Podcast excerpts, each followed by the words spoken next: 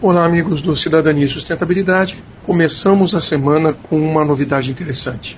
O IPCC, Painel Intergovernamental sobre Mudanças Climáticas, é um organismo científico e o principal órgão internacional para avaliação das mudanças climáticas. Foi criado pelo Programa das Nações Unidas para o Meio Ambiente, PNUMA, e pela Organização Meteorológica Mundial.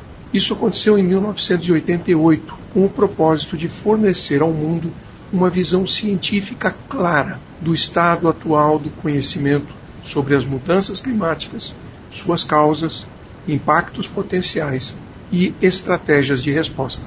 O IPCC é um organismo intergovernamental. Todos os países membros das Nações Unidas e da Organização Meteorológica Mundial podem fazer parte dele. Atualmente, são 195 membros e congregam milhares de cientistas e experts em clima de todos os países. Devido à sua natureza científica e intergovernamental, o IPCC representa uma oportunidade única de fornecer informações científicas rigorosas e equilibradas para todos os tomadores de decisão. Nesse mês de abril, o governo brasileiro protocolou na direção do IPCC um documento assinado por vários ministros de Estado e encabeçado pelo Ministério de Relações Exteriores, apresentando a candidatura da doutora Thelma Krug para a presidência do IPCC no mandato 2023 a 2028. Por mais de três décadas, os insumos técnicos do IPCC forneceram ao mundo informações estratégicas sobre a controvertida contribuição da atividade humana para o aquecimento global, sendo a sua principal conquista o Acordo de Paris em 2015. Por esse papel fundamental, foi agraciado com o Prêmio Nobel da Paz em 2007. E em vários momentos, a brasileira Thelma Krug teve um papel crítico e fundamental nos avanços alcançados pela instituição.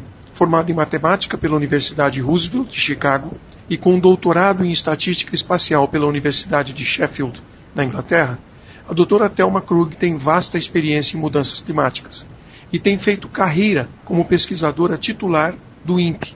Exerceu vários cargos importantes no governo brasileiro, tanto no Ministério da Ciência e Tecnologia como no Ministério do Meio Ambiente.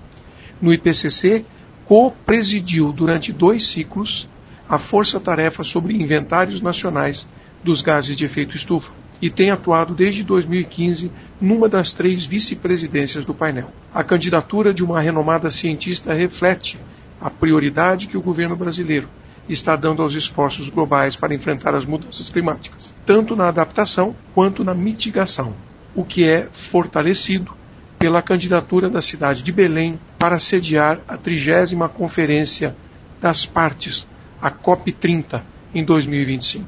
Se a sua eleição for confirmada, a doutora Thelma será a primeira mulher a presidir o IPCC num sinal claro de apoio do Brasil à igualdade de gênero e à ocupação por mulheres de cargos importantes em organizações internacionais. As eleições serão em Nairobi, no mês de julho.